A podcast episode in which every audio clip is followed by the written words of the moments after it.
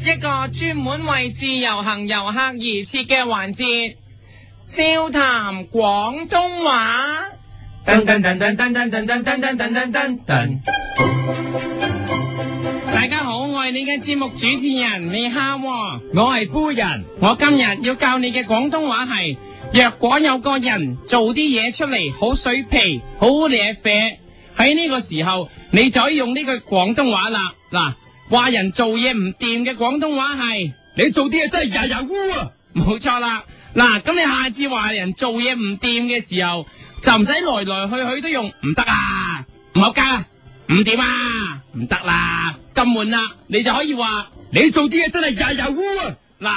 嗱，如果有一日你落嚟香港，諗住探下最近啱啱出院嘅何超儀，事關你同阿賭王何生好熟，喺內地有好多偈傾，點知咧見到何超儀，佢竟然話唔知你有呢個細叔伯，仲叫你有咩事揾佢嗰邊嘅經理人傾，叫你唔好煩佢。喺呢個時候，你就可以指住何超儀大開一句，你做啲嘢真係日日污啊！因為佢連你都唔記得，所以就要指埋佢經理人又喝。你做啲嘢真係日日污啊！喝完之後，佢經理人同你講話，何超儀原來患咗日本腦炎，食藥食到有少少失憶，所以先會咁嘅啫。你聽起上嚟好驚，諗住即刻上網撳下日本腦炎啲資料，睇下會唔會傳染俾你。點知抄極個網都揾唔出日本腦炎啲資料，而喺日本嘅木村拓哉就俾你揾到出嚟。喺呢個時候，你就可以指住部電腦大喝一句，你做啲嘢真係日日污啊！但係因為你上緊嘅唔係普通網頁，所以唔可以用。你做啲嘢真係日日污啊！而要變成，你做啲嘢真係日日污啊！因為你係上緊雅虎嘅搜尋器，重複，你做啲嘢真係日日污啊！仲要唱埋，你做啲嘢真係日日污，唱得好啲，啊你做啲嘢真係日日污，再唱好啲，啊你做啲嘢真係日日污，冇一次唱到，再嚟嗰句字，你做啲嘢真係日日污，我未得再唱， 再唱，你做啲嘢真係日日污。爆咪添，唱到爆咪添。算啦，用另一個網站啦，睇下可唔可以 search 到，點知定另一個網站依然 search 到相同嘅答案，咁你就好嬲，指住個網站大叫，你做啲嘢真係日日沽啊！因為係 Google，所以要叫，你做啲嘢真係日日沽啊！好要唱埋。你做啲嘢真係日日沽。你見你喺網上面都抄唔到啲乜嘢，所以就直接踩上何超儀曾經留院嘅醫院，即刻問啲主診醫生。點知入到醫院，你見到個主診醫生啱啱同個病人包紮緊，你一望之下非常憤怒，因為你喺內地其實都學過十幾年鐵打嘅，你見到個醫生手勢好曳，咁你就指住醫生大喝。你做啲嘢真係日日嘟啊！點解用 do 唔用 who 呢？因為個醫生係外國人，所以你用英文等佢明白。再嚟。你做啲嘢真係日日嘟啊！好啦，點知你噏完之後，個醫生同你講，原來識中文嘅，你見佢咁囂張，唯有再直接知指出佢做啲咩差，執起佢病人嘅手大叫，你做啲嘢真係日日敷啊！點解呢？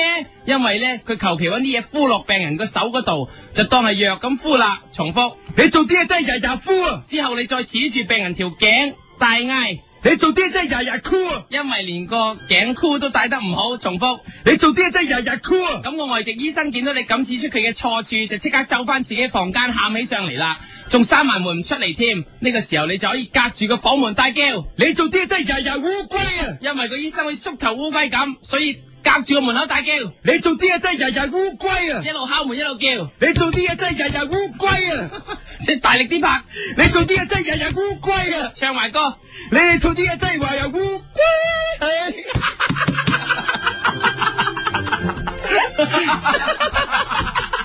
你見到搞成咁都冇晒癮啦，唯有翻去揾何超儀，希望自己嘅方法可以令到佢記得自己，所以你就喺何超儀面前指住自己，同佢講。你做啲嘢真係日日烏蠅到嚇死，貓衣到嚇死，周身機關了不起，純正的黃金來做你，自動變戰士啊！冇錯啦，你用兒歌黃金節時，希望何超儀可以勾翻你細個同你一齊嘅回憶。重複，你做啲嘢真係日日烏蠅到嚇死，貓衣到嚇死，周身機關了不起，純正的黃金來做你，自動變戰士啊！如果唔得，你唯有試下用另外一隻啦。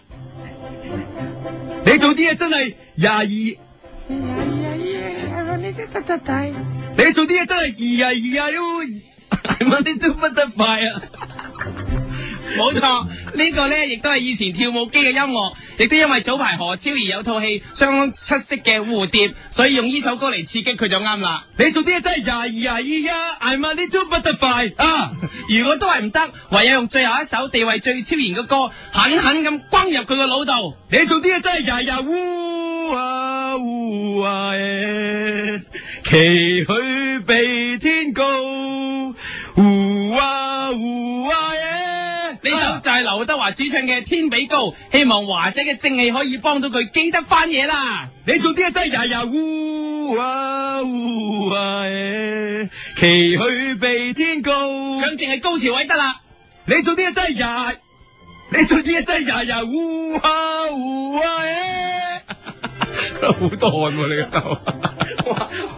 好啦，最後唱多次烏龜嗰、個，快啲。你做啲嘢真系日日烏龜，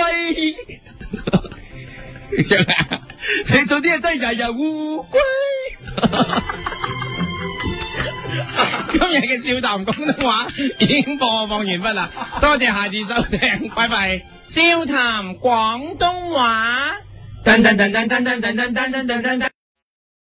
一个人的时候，听荔枝 FM。